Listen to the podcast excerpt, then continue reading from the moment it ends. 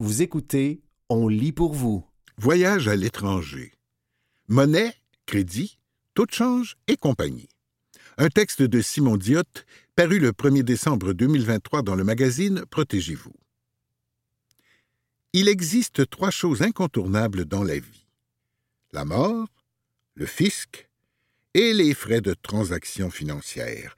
Peu importe la méthode que vous choisirez pour faire vos achats à l'étranger, vous devrez payer des frais pour les transactions et les conversions en devises étrangères.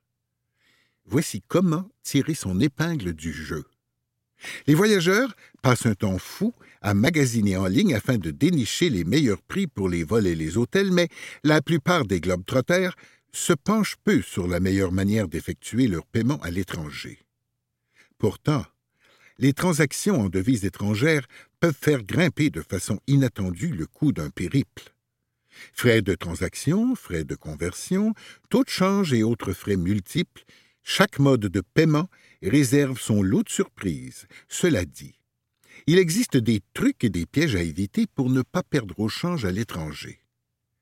Depuis l'apparition des guichets automatiques, la majorité des voyageurs attendent à destination avant de se procurer de l'argent en devise locale, souvent directement à l'aéroport. Or, vous devez faire attention. Les bureaux de change dans les terminaux ont la réputation d'exiger des frais de conversion nettement supérieurs à ceux du marché, affirme David Marcil, porte-parole de Voyage CAA Québec. À utiliser seulement en dernier recours.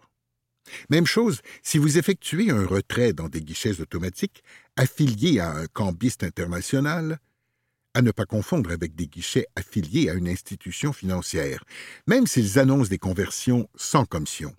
Ces bureaux de change se rattrapent en utilisant des taux de change qui dépassent nettement ceux des cartes de crédit. Ce sont les endroits les plus chers où échanger de l'argent, avertit voyage.qc.ca, site du gouvernement canadien. En théorie, vous devriez vérifier le taux de change en vigueur sur le marché, par exemple sur le site de la Banque du Canada, pour voir si on ne tente pas de vous passer un sapin. Comment payer en voyage? Léonie Laflamme Savoie, stratège, relations avec les médias à l'Agence de la consommation en matière financière du Canada, suggère d'emporter plusieurs outils de paiement avec soi. Carte de débit, carte de crédit et argent liquide en devise locale.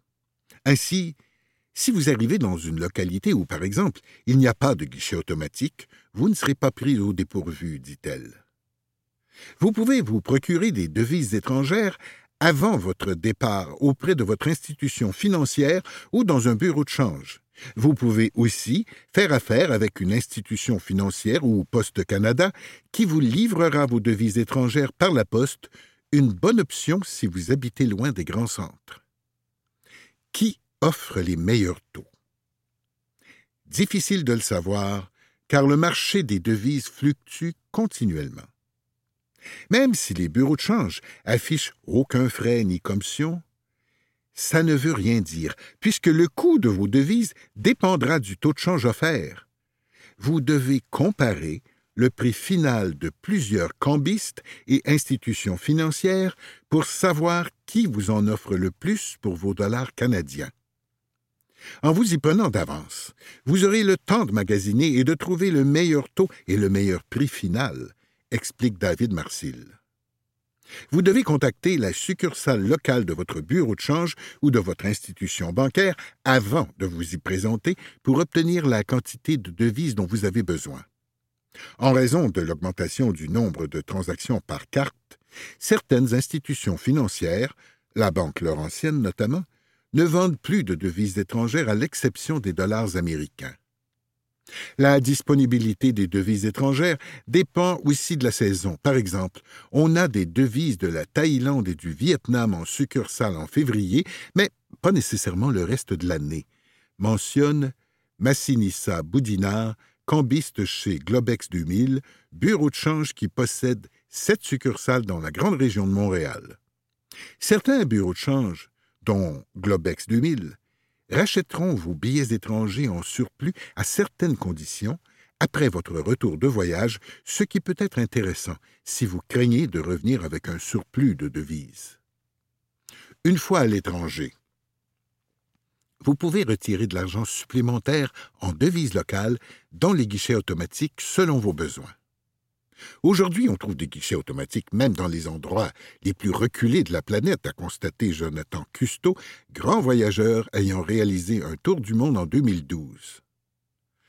Avant de partir, il est recommandé d'avertir les émetteurs de vos différentes cartes bancaires avant de vous déplacer.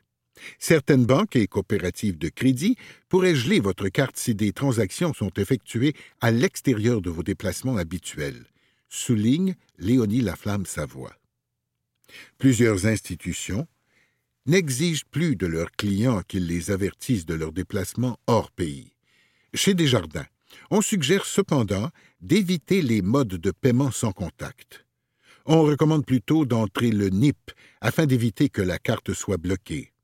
Il est suggéré également d'installer l'application mobile Desjardins et d'activer la validation en deux étapes par notification poussée, de sorte que nous puissions valider par l'entremise de l'application une transaction faite sur la carte, explique Chantal Corbeil, porte-parole principale média au mouvement des jardins.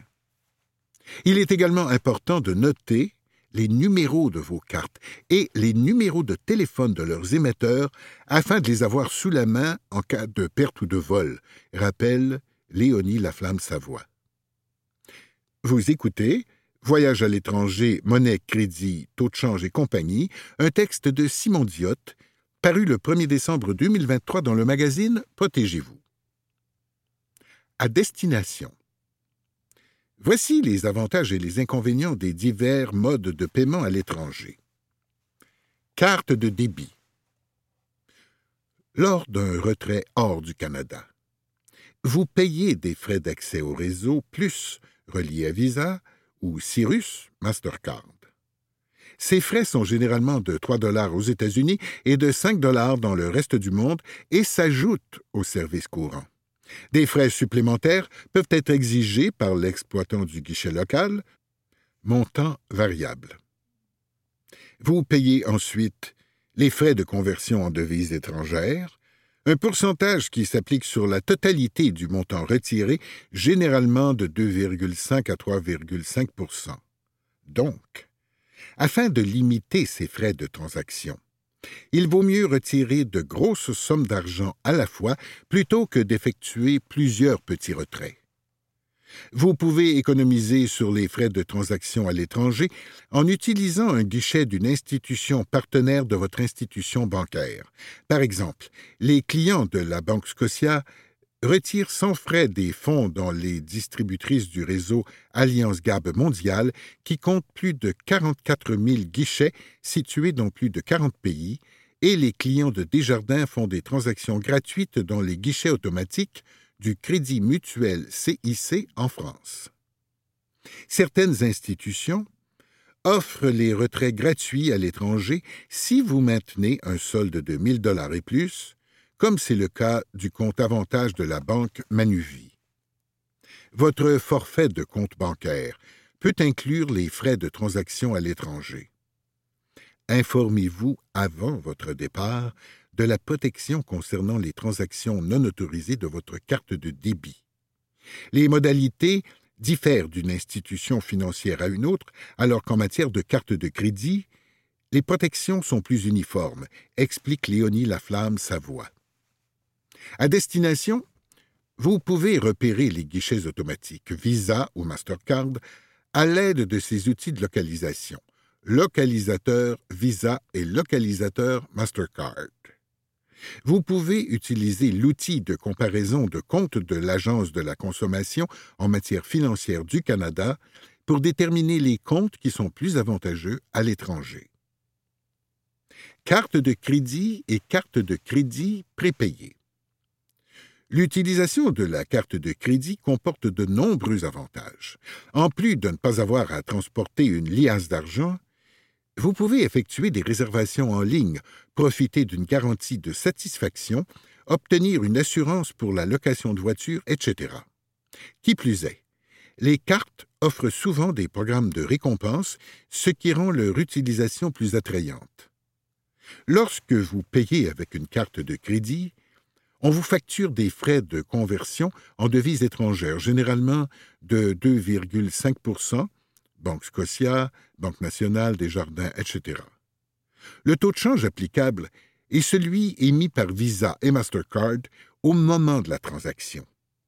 Vous pouvez consulter les taux en vigueur sur les sites suivants Visa et Mastercard. Quelques cartes de crédit ne facturent aucun frais de conversion en devises étrangères. Au moment de notre recherche en novembre 2023, c'était notamment le cas de la carte Visa Infinite Passport Banque Scotia. Les utiliser peut s'avérer un choix judicieux si vous partez souvent ou longuement en voyage. Cela dit, vous devez aussi comparer les frais annuels et les avantages liés à chacune de ces cartes. Il ne faut pas avoir peur de changer d'institution financière pour obtenir une meilleure carte, soutient David Marcil. Autre truc pour économiser. Si vous voyagez souvent aux États-Unis, vous pouvez vous procurer une carte en dollars US sur laquelle il n'y a pas de conversion pour les achats faits en dollars US. Plusieurs institutions financières proposent ce type de carte, dont Desjardins. Si vous retirez de l'argent au guichet avec votre carte de crédit, il s'agit d'une avance de fonds. Ces avances de fonds ne donnent pas de points de récompense ni de remise. Dans la majorité des cas, les frais de transaction oscillent entre 3 et 5 dollars ou correspondent à un pourcentage du montant de la transaction de 1 à 3% ou combinent les deux façons. Vous devez aussi payer des frais d'accès au réseau Plus ou Cyrus de 3 à 5 dollars, de plus, le propriétaire du guichet local peut vous facturer des frais. Attention, les intérêts se mettent à courir immédiatement après la transaction. Vous ne bénéficiez pas du délai de grâce accordé pour vos achats avec la carte de crédit, et leurs taux sont souvent plus élevés que pour les achats. Bref, il s'agit d'une solution de dernier recours. Les cartes de crédit prépayées possèdent les mêmes caractéristiques que les cartes classiques. Cela dit, vous devez faire attention. Les frais d'activation, de conversion et de recharge en argent diminuent la valeur de la carte, ce qui peut vous jouer des tours lorsque vous tentez d'évaluer le montant exact encore stocké dans votre carte. Vous pouvez utiliser le comparateur de cartes de crédit de Protégez-vous, réalisé en collaboration avec RateHub, ou l'outil de comparaison de cartes de crédit en ligne de l'Agence de la consommation en matière financière du Canada pour comparer les caractéristiques des cartes de crédit, notamment les frais de conversion et les frais d'avance de fonds. Attention à la conversion dynamique des devises. Lors d'un achat à l'étranger, le terminal de transaction du commerçant peut déterminer l'origine de votre carte bancaire. Ce terminal peut alors vous proposer de payer votre achat en dollars canadiens, ce qui vous permet de connaître la valeur de votre transaction dans la devise qui vous est familière. Ce service, qu'on appelle conversion dynamique des devises, ajoutera toutefois souvent des frais de conversion de 5% ou plus à votre facture si vous l'utilisez. Il s'agit donc d'un service coûteux qui présente peu d'avantages pour le consommateur, mais qui s'avère très profitable pour le commerçant. Conseil de pro. Dans les pays en développement, je paye tout en argent liquide. Je limite ainsi les risques de fraude par clonage de cartes et il m'est plus facile de m'en tenir à mon budget, dit Jonathan Custeau, voyageur aguerri ayant fait un tour du monde en 2012. Elzéar Belzil, un géologue minier qui a parcouru la planète, part toujours avec deux cartes de crédit, une Visa et une Mastercard. Une carte de débit et 200 dollars en dollars américains, devises acceptées à peu près partout dans le monde. Ainsi, je n'ai jamais été pris au dépourvu, même quand une de mes cartes a été clonée, affirme-t-il. Ses cartes bancaires et son argent sont répartis dans plusieurs de ses poches. Il utilise aussi une ceinture porte-billets qui se glisse sous ses vêtements. C'était Voyager à l'étranger, monnaie, crédit, taux de change et compagnie, un texte de Simon Diotte, paru le 1er décembre 2023 dans le magazine Protégez-vous.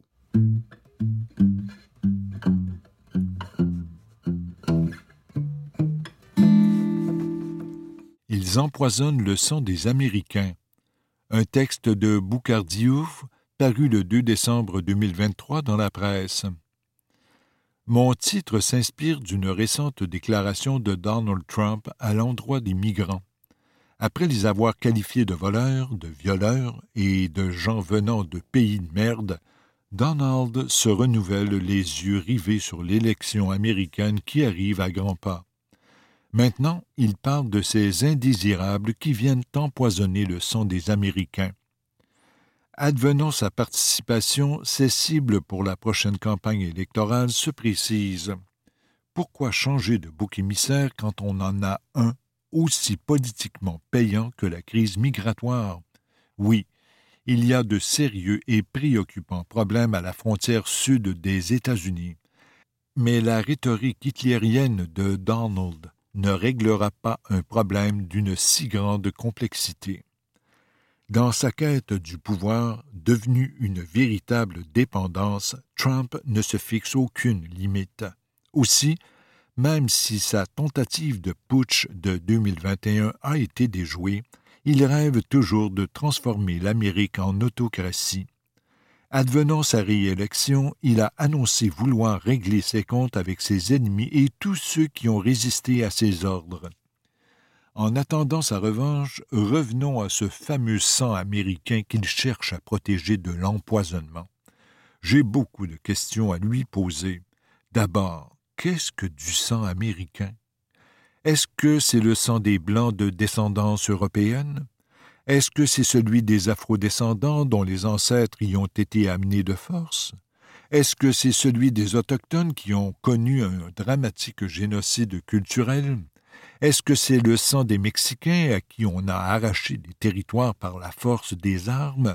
Est-ce que c'est celui de la descendance des ouvriers chinois qui ont été au cœur de la construction du chemin de fer transcontinental? S'il existe un sang américain, il ne peut être qu'un composite physiologique, car l'histoire de ce pays, à la fois magnifique et abominable, n'a jamais cessé de s'écrire au fil des vagues migratoires et du métissage des cultures. Aussi, quand des migrants d'hier, qui se disent désormais pure laine, insultent et méprisent ceux d'aujourd'hui, l'amnésie ou l'analphabétisme en matière d'histoire n'est jamais loin. Ce dernier constat peut s'appliquer aussi au nationalisme identitaire qui, au nom de la même pureté des sangs, recommence à parader en Europe. En préparant cette chronique, j'ai revisité le livre du généticien Guy Drouin intitulé Les buveurs de lait sont des mutants. Je vous cite un passage qui parle de migration. Aujourd'hui, des études génétiques démontrent que la majorité des Européens sont issus du mélange de trois populations de sapiens ayant migré en Europe. Fait intéressant, deux de ces populations provenaient du Moyen-Orient. Quoi? Des Européens ont des ancêtres originaires du Moyen-Orient? C'est un fait que détaille l'auteur dans le même chapitre. La première migration fondatrice de cette hybridation est celle des chasseurs-cueilleurs arrivés à la fin de la dernière glaciation, entre 19 000 et 14 000 ans. La deuxième vague migratoire est celle des fermiers originaires majoritairement du croissant fertile qui venaient d'inventer l'agriculture il y a environ dix mille ans. L'Europe plus humide a donc hérité, dit l'auteur, des animaux et des plantes qui ont été domestiqués au Moyen-Orient. La troisième migration est celle des Yamnaya, une population d'éleveurs originaires des steppes au nord de la mer Noire, entre 5000 et 4500 ans. Ce sont ces éleveurs qui auraient amené avec eux le langage indo-européen il y a 4500 ans. Du mélange de ces trois vagues migratoires naîtront ces populations hybrides dont une certaine descendance ne s'imagine plus comme telle aujourd'hui Bien avant ces métissages de population, il y avait les galipettes entre sapiens et néandertal en territoire européen qui ont laissé des traces encore vivantes dans la génétique des caucasiens. Autrement dit, même la race dite aryenne que le Führer a cherché dramatiquement à garder immaculée provient d'un long historique d'hybridation. Pour la couleur de la peau des Européens, la page précédente est aussi bien différente de celle qui s'écrit. En effet, une étude dirigée par le généticien des populations Jane Mathiesen nous a appris en 2015 que la grande majorité des chasseurs-cueilleurs qui arpentaient différentes régions d'Europe il y a 8500 ans avaient la peau foncée et les cheveux bouclés. Une révélation qui a profondément heurté les milieux suprémacistes. Que voulez-vous? Quand on se considère comme l'incontestable original à cause d'une banale histoire de couleur de peau, difficile d'accepter qu'on représente un mutant bien récent dans l'évolution des sapiens. Si vous voulez explorer plus en profondeur les histoires de vitamines B9, D et de mélanine derrière les mutations qui ont engendré la peau claire, je vous recommande le livre de Joseph Henrich qui s'intitule L'intelligence collective, le succès de Sapiens. Je tenais à vous raconter toutes ces histoires pour rappeler simplement que, Contrairement aux grands travaux routiers, l'identité n'est pas coulée dans le béton. Au contraire, elle se métamorphose au fil des rencontres, des échanges et même des chocs de culture, comme ceux qui font rager Donald Trump en ces temps de crise migratoire et climatique. Loin d'empoisonner les sangs, les brassages génétiques sont porteurs d'une résilience populationnelle face aux maladies il nous gratifie de nouvelles artilleries dans la course aux armements qui nous opposent aux microbes pathogènes. Pour les adeptes de la pureté des sangs, il y a aussi les maladies génétiques dont il faut se méfier. La transmission de l'hémophilie dans la descendance de la reine Victoria et du tsar Nicolas de Russie est un exemple historique pour nous rappeler les conséquences délétères de la consanguinité. Ces gens qui ne voulaient pas que leur sang royal soit empoisonné par des étrangers ont été ironiquement frappés par une maladie du sang qu'on raconte encore aux étudiants dans les cours de génétique mendélienne. C'était Ils empoisonnent le sang des Américains, un texte de Boucardiouf paru le 2 décembre 2023 dans la presse.